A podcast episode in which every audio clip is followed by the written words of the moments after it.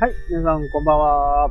えー、今日もね、ちょっとメルマガの話をね、えー、したいと思います。えーと、まあ、アスメルって僕が使ってるスタンドは、もうかれこれ何年なのかな ?7 年ぐらいかなダブってね、えー、借りてた時もありますけど、違うね、えー、メール。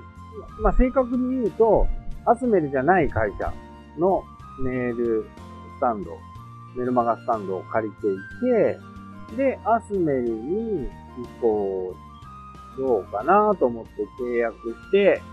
3ヶ月ぐらいほっかっといて、これはちょっと、無駄だなと思って、よし、と思ってですね、正月。確かあれは正月の時にね、えー、こう設定をやってみたんですね。まあもちろんね、えー、ちょっとこう、手がね、かゆいところに手が届かないっていうところも、まあもちろんどのサービスもね、えー、あります。なので、そんなことはあったんだけど、まあ結果的にね、今まで続いてるっていうことは、まあまあ、上を見たらキリがないっていうことで、最低限自分のやりたいことができる。えー、メルマガスタンドの、メルマガの最長もね、え、366日、1年分ね、えー、セットアップ、セットができるというところはね、非常に魅力的だなぁと思ってね。僕のやり方的にはその1年間ね、えー、毎日こうメルマガ届くっていうのはね、まあいつかはやってみたいなぁと思ってます。まあ366個のね、ストーリーをかまあ正確に言うと365日のストーリーを考えなきゃならないっていうところはありますけどね。まあその中にちょいちょいこう商品のサービスね、え告知なんかも時々織り込んだりできるかなというふうには思っていますね。まあそうすると、そこのメルマガスタンドに入った人はね、まあ1年間ずっとお付き合いをいただく。まあ開く開かないっていうのはね、もちろんあるんですけども、ただまあ、なんか気になった時に、こう、開いてくれる。まあそれはタイトル、メールのね、タイトルで、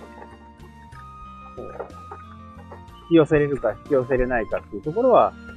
あるのかなというふうには思いますね。そこがね、一番、アスメルの一番大きなところかな。まあ価格もね、結構安いんですよ。3333円ね、無制限なんで、ここはちょっと、非常にお安い。で、何でもやろうと思うとね、1万円ぐらい払う。それになると結構な量のオプションがついてるんでね、そこはいけるのかなというふうに思います。まあ、あとは使い方ですよね。どういうふうに使っていくのかっていうのですね。まずは集客していく。で、そこからコミュニティに移行してもらって、コミュニティね、どんどん関係性を構築していく。という流れが、やっぱり、やっぱり一般的かなというふうにね、思いますね。まあ、落ち着けばね、本当にこう、メルマガでね、今ある、えー、リストにね、まあ、うざいほどメールを出せば、解除してくれる人解除してくれない人。で、僕の場合は HTML で出しているんで、まあ、誰が開封したかっていうのはわかるんですね。で、2、3回送って開封してくれている人だけを抽出して、それを新しい、えー、スタンドにしてね、それはこう定期的に発信していこう。というふうなこともできるんでね。やっぱり、こう、やり方ですよね。機能を、やっぱりある程度覚えないと、そのやり方がわからないから、まずはこう、機能を覚えるっていうところはね、非常に大切なのではないかなと思います。ただまあ、めんどくさいですよね。難しいですよね。で、有料のものをやっぱりやるという風になると、どうしてもね、やりたいことが増えるわけですね。お金払ってるのにこんなこともできないんだ、みたいなね、感じになりかねない。ここは やっぱり、価格とね、見合った形というのはね、やっぱり必要なのかなというふうに思います。高ければ高いで、すべてが揃ってるからいいっていうわけでもないし、安ければ安いで、やりたい機能が使えないし、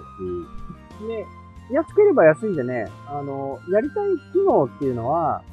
大体はできるとは思うんですけど、あと途中からね、手作業になっちゃう。というところはちょっとデメリットかなというふうに、ね、思います。まあ、メールマガジンはね、本当にこう、マーケティング、ウェブマーケティングとしては、ほぼほぼ最古のツールみたいなね。もう、昔からある。それでも廃れないみたいな形ですね。まあそうやって、どのようにね、活用していくのは、あなた次第っていうか、もしね、メールマガジンを検討している人であればですね、とにかくいろんな人のね、メールマガジンを取ってみるっていうのが、一番いいのかなというふうにね、思います。そして、いいところ、悪いところっていうのを判断していけば、自分にマッチするのはね、どんな感じかっていうのがわかるのかなと思います。はい、というわけでね、今日もご視聴ありがとうございました。それではまた。したっけ